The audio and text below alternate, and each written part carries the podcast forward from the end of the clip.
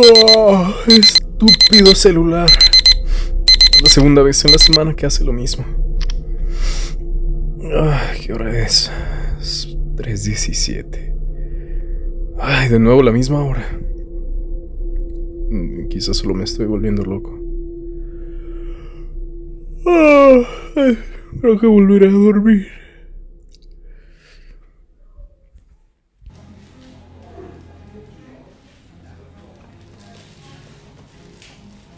Sabes, Miguel, he tenido un sueño muy extraño los últimos días. Mi sueño despierto con la sensación de estar siendo observado a través de la ventana. Y al levantarme a revisar no hay nadie afuera. O al menos no para cuando me acerco a mover las cortinas.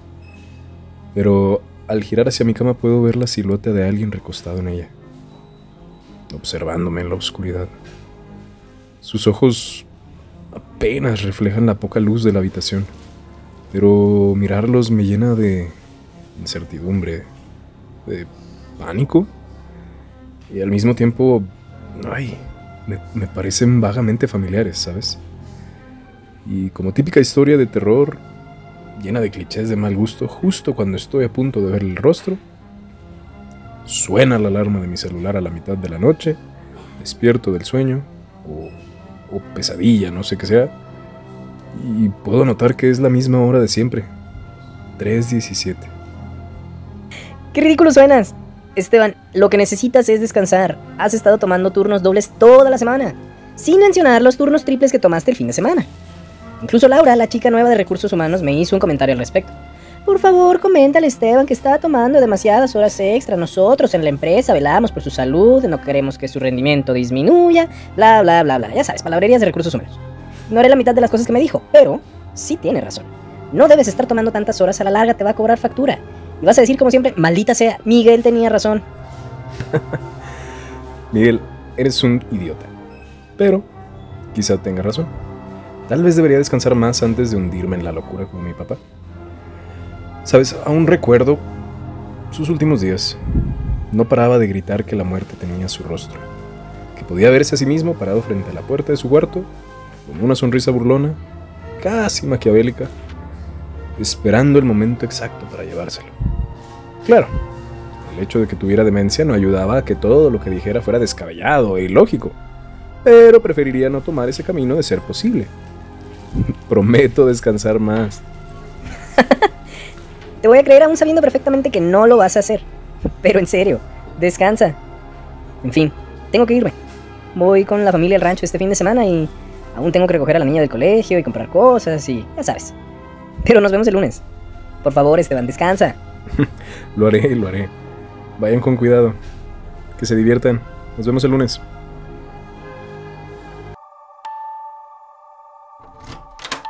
No sé en qué momento dieron las nueve de la noche. Ay, bueno, aún debo preparar algo de cenar y bañarme antes de dormir.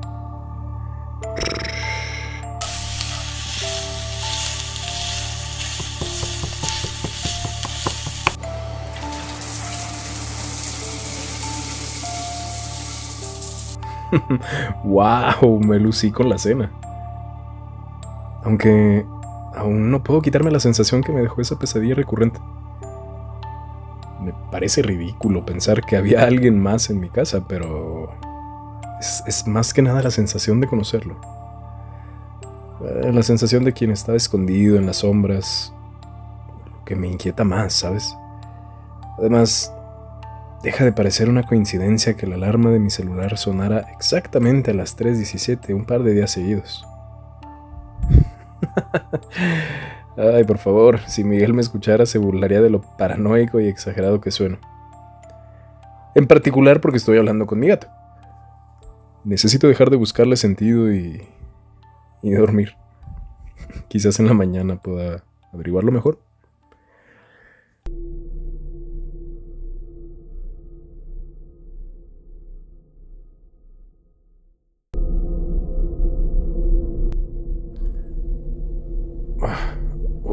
Otra este maldito sueño. Sé que estás ahí. Deja de esconderte, sé que estás ahí.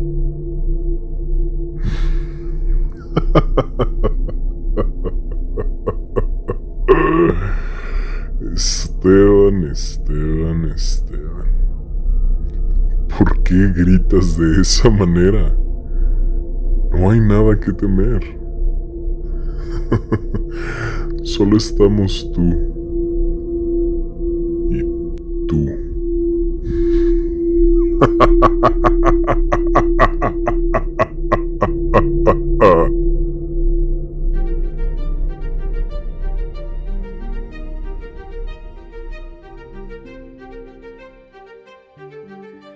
Bienvenidos a Susurros, donde la realidad se desvanece y lo que conoces se vuelve solo eso, un susurro. Quizás te ha sucedido que mientras caminas por la calle, un centro comercial o un parque, de repente sientes esa compulsión de mirar hacia el otro lado.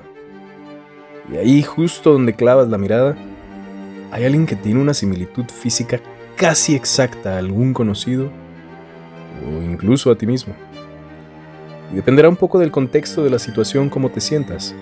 Quizás sientas alivio al ver a esa persona, o tal vez el terror te erice cada vello en la piel porque es como verse en un espejo. Los conocemos como doppelgangers, dobles malignos o copias invertidas de la personalidad de alguien que aparecen en situaciones de debilidad emocional o momentos poco esperados. El origen de la palabra doppelganger puede trazarse hacia finales del siglo XVIII cuando el escritor alemán Jean Paul la acuñó por primera vez en 1796. Sin embargo, en diferentes culturas alrededor del mundo hay mitos que muestran entidades similares con características y propiedades únicas, no necesariamente condicionados a ser seres oscuros o siniestros. En el antiguo Egipto existía el Ka, la fuerza vital de una persona representada en forma de clon espiritual, que guardaba las mismas memorias y características de la persona en vida. Al momificar a sus difuntos, los egipcios creían que el Ka llevaría la esencia de los muertos hacia el plano espiritual, mientras que dejar ofrendas en las tumbas aseguraba que el Ka tuviera el sustento necesario para hacer el viaje al campo de juncos. Por otro lado, en las leyendas nórdicas existía el Vardoger, un espíritu con forma y características similares a una persona que se presentaba previo a que alguien llegara a algún sitio, haciendo creer a los demás que el original ya estaba presente.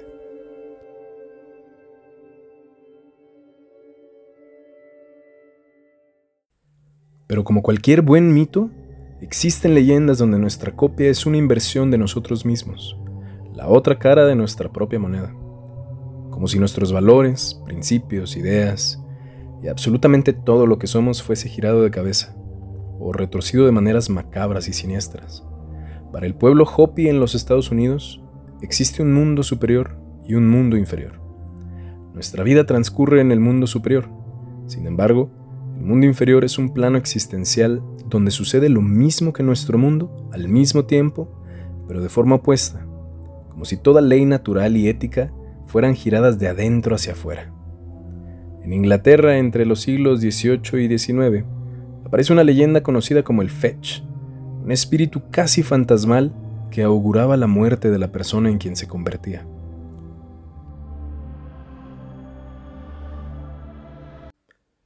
Con el paso del tiempo, estos mitos fueron dando forma a lo que hoy conocemos como doppelgangers.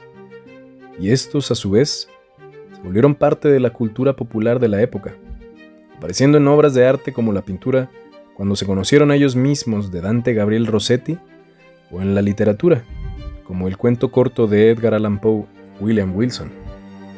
Los avistamientos de doppelgangers han sido numerosos a través de la historia en todo tipo de contextos, y casi siempre con connotaciones negativas. Por ejemplo, el escritor inglés Isaac Walton escribió en su libro La vida del Dr. John Donne un evento peculiar entre el poeta John Donne y el doppelganger de su esposa. Una noche en 1612, mientras se encontraban en París, encontraron a Donne en su habitación en un estado sumamente afligido. Donne menciona lo siguiente. He tenido una visión terrible desde la última vez que los vi. Vi a mi querida esposa pasar dos veces cerca de mí, en esta misma habitación, con su cabello suelto sobre sus hombros y un niño muerto en brazos. Puedo decir con tanta certeza como que estoy vivo, que No he dormido desde la última vez que los vi. Y de la misma manera, puedo asegurar que la segunda vez que la vi, se detuvo frente a mí, me miró a los ojos y se desvaneció.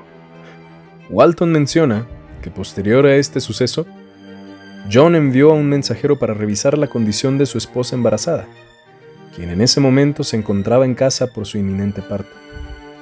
El mensajero regresó posteriormente con la noticia de que su esposa se encontraba en muy mal estado, ya que perdió a su hijo durante el parto.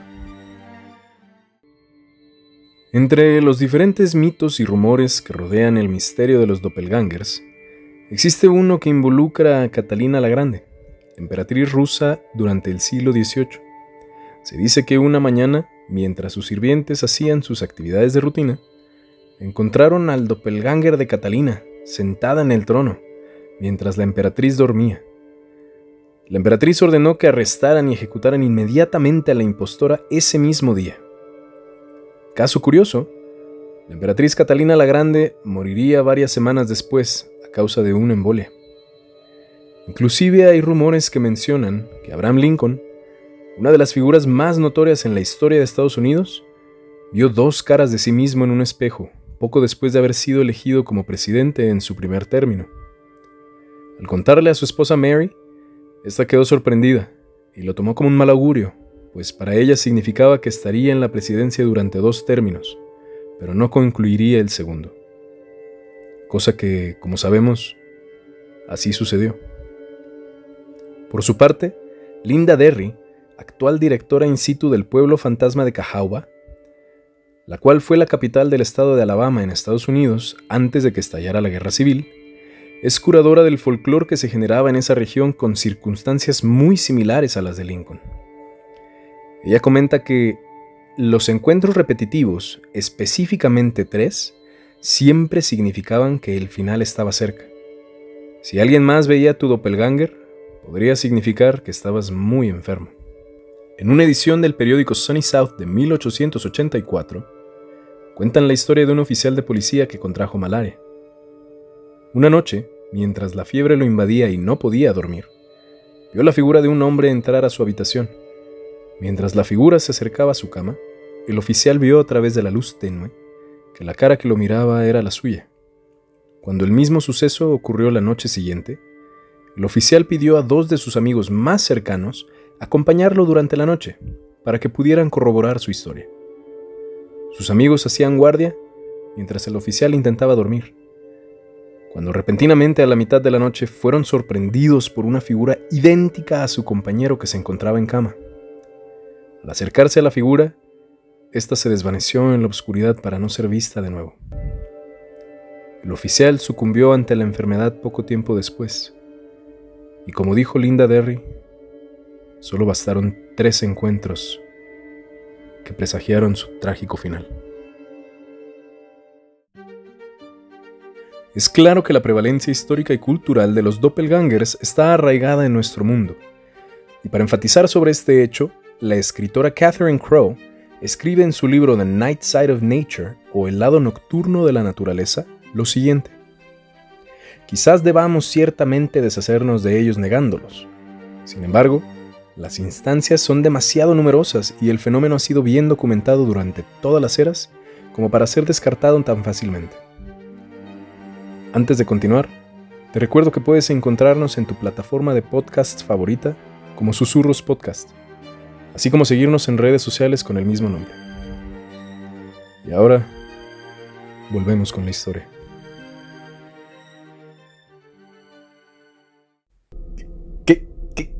Carajos eres? Por favor, Esteban. La pregunta me parece ofensiva. ¿Qué no lo ves? Soy Esteban. No digas estupideces. No, no puede ser yo. Eso no es posible. Te lo voy a explicar de una manera que tu cerebro cuadrado pueda entenderlo. Yo soy tú. Y tú eres yo. Somos una dualidad existente para cada individuo. La mayoría irá por la vida sin alguna idea de que en algún lugar del mundo existe una copia exacta de cada quien. Pero tú tuviste la fortuna de encontrarme. O tal vez yo de encontrarte a ti. Pero... eh, eh, eso no es posible. No, no puede haber dos... dos yo. Mira, te voy a ser muy sincero. No me interesa lo que tú consideres posible o no. Únicamente tengo un propósito y pretendo cumplirlo. ¿Recuerdas lo que mencionaba tu padre? Que podía verse a sí mismo en el umbral de su habitación. Resulta que no estaba tan loco como creías. Nosotros somos presagios de la muerte. Somos a lo que ustedes le dicen doppelgangers. ¿Presagian la muerte? ¿Y, y qué haces aquí conmigo? No, no es mi momento, de eso, de eso estoy seguro. Nosotros no elegimos quién muere o quién vive. Solo avisamos. Tres visitas y es todo. Después de eso, lo que suceda o como suceda, deja de estar en mis manos. Me resulta increíble y descabellado todo lo que mencionas, particularmente porque estamos en una pesadilla. En cualquier momento voy a despertar y, y supongo que todo únicamente será una anécdota más que contar. Una demasiado descabellada, pero una anécdota al fin. Puedes creer lo que tú quieras. Es la última vez que nos veremos. Fue un placer, Esteban.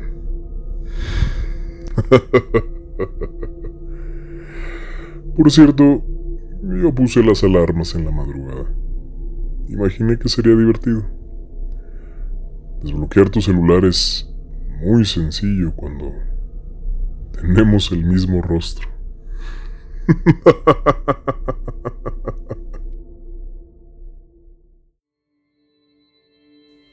¡Ah!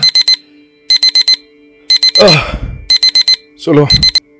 Solo fue una pesadilla. Ok. Una pesadilla y, ya. Un mal sueño. ¡Ah! Oh, por Dios. Otra vez 317. Y esa cosa en mi sueño dijo haber puesto las alarmas. Pero no. No, no. es- Eso no es posible. Las voy a borrar todas. Solo para estar seguro. Y... Y espero no tener este sueño de nuevo. Por Dios, estoy harto. Ah, qué noche. No he descansado nada desde hace días. Y empiezo a sentir que me pesa el cuerpo. No puedo sacarme de la mente las palabras que dijo esa cosa por la noche. Presagiamos la muerte, somos lo que ustedes conocen como doppelgangers. Por supuesto que no es real, obvio. Sin, sin embargo, su voz sonaba una mentira. De igual forma no veo por qué un sueño mentiría o no. Solo es un sueño.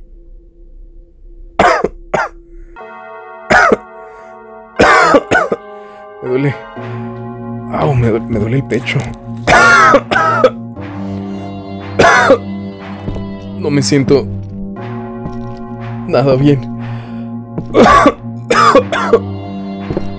¿Qué, qué está pasando? Te lo dije. Yo soy, tú eres, una persona de palabra. No.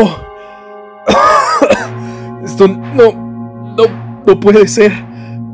Es el momento de decir adiós, Esteban. No hay nada más que hacer. Pero no te preocupes. Cuidaré tu lugar muy bien.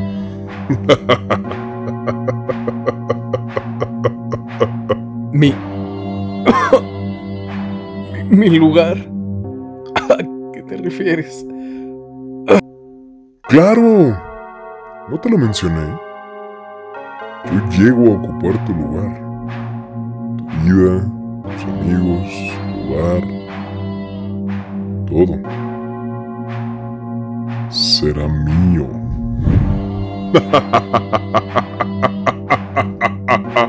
No. No, no puede terminar. No puede terminar así. Pues lamento decir que así será. Un placer conocerte.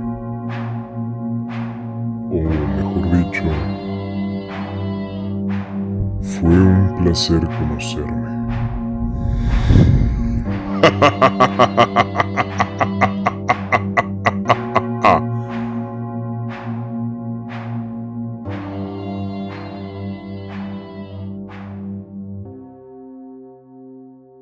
El fenómeno de los doppelgangers es confuso y en ocasiones contradictorio.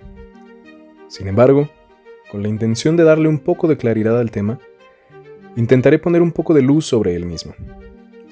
Una de las principales razones por las que el fenómeno aparece constantemente como parte de la cultura popular es la fascinación que tenemos por explorarnos a nosotros mismos como nuestros propios peores enemigos. Es en esta flexibilidad interpretativa donde podemos definir que en ocasiones podemos ser víctimas de la peor parte de nuestra propia mente. Podemos ver un excelente ejemplo de esto en la novela clásica de Robert Louis Stevenson, El Dr. Jekyll y el Sr. Hyde. En ella, Stevenson explora la dualidad humana, el bien y el mal representado como dos partes del mismo individuo, antagónicos naturales que mientras se contraponen en principios y pensamientos, se complementan y se engrandecen mutuamente. Edward Hyde era la acumulación de los pensamientos más oscuros del Dr. Jekyll, manifestado de manera física mediante un suero creado, irónicamente, para mantener esas ideas tenebrosas reprimidas. Edward Hyde era a efectos prácticos una forma de doppelganger, creado por el individuo original como resultado de la batalla contra sí mismo. Sin embargo, ¿Era acaso Edward Hyde un individuo completamente diferente? ¿O simplemente el surgimiento de la verdadera naturaleza del Dr. Jekyll? De ser así, ¿son los doppelgangers un producto de nuestra imaginación? La psicoanalítica y la psiquiatría tienen sus propios términos para tratar de explicar el fenómeno de los doppelgangers. En el campo de la psicoanalítica nos encontramos con un término llamado the uncanny, que se traduce como lo misterioso, lo enigmático o lo inquietante. El término fue referido por primera vez en 1906 por el psicólogo alemán Ernst Jens en su ensayo sobre la psicología de lo siniestro, donde lo define como, y cito, la incerteza de lo intelectual. Es aquello donde no poseemos conocimiento ni referentes cotidianos. Una persona mejor orientada en la totalidad de su ambiente será menos propensa a sentirse inquieto sobre algo fuera del ordinario. Posteriormente, el término fue expandido por el famoso psicoanalista Sigmund Freud en 1919, en su ensayo Lo inquietante, donde lo define como aquello que nuestro subconsciente detecta como algo fuera de nuestra identidad, que desencaja con nuestro concepto de ordinario o con el concepto de nosotros mismos.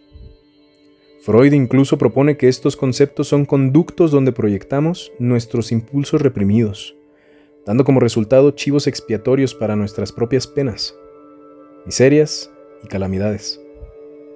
Chivos expiatorios comúnmente en la forma de eventos inexplicables o incluso criaturas sobrenaturales. La psiquiatría, por su parte, tiene un nombre para este tipo de eventos. Se les conoce como autoscopías. Las autoscopías son un tipo de alucinación donde un individuo se observa a sí mismo a la distancia, y no como resultado de un reflejo. Pueden presentarse en momentos de tensión o estrés extremos, intoxicaciones o incluso en esos ciclos de sueño donde comenzamos a pasar de un estado de lucidez consciente a un estado de sueño profundo. En el mejor de los casos, estas alucinaciones son pasajeras y con poca importancia.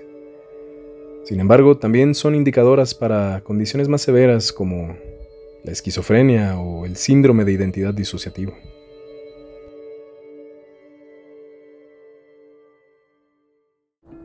Está de más decir que existen explicaciones racionales para casi todo lo que nosotros percibimos en el mundo. Fragmentos de una desbocada imaginación, condicionantes de salud mental, o quizás historias o leyendas que desdibujan la realidad. Pero aún habiendo tantas explicaciones, ¿será posible que éstas sean suficientes para dar sentido a todos los casos? Quizás hay cosas que están mejor sin una explicación razonable. Dejar volar los límites de lo que creemos posible o creíble es uno de los principios que guían la curiosidad humana hacia nuevos horizontes. Aunque es también la curiosidad lo que puede llevarnos por caminos muy oscuros. Caminos donde nos perdemos en la incertidumbre, donde verte a ti mismo en un espejo deja de ser algo normal. Pues no hay espejo donde verse. Y sin embargo estás ahí, ahí parado frente a ti, cuando la sensación de peligro inminente comienza a trepar detrás de tu cuello. Algo no está bien. No puedes estar en dos lugares al mismo tiempo, o, sí. Estás paralizado, como si tu cuerpo no fuera tuyo y le perteneciera a aquello frente a ti. Sabes que es el final y desesperadamente miras hacia otro lado mientras esa cosa pone sus manos sobre tu rostro, pero son tus manos, es tu rostro, pues tú eres eso y eso eres tú.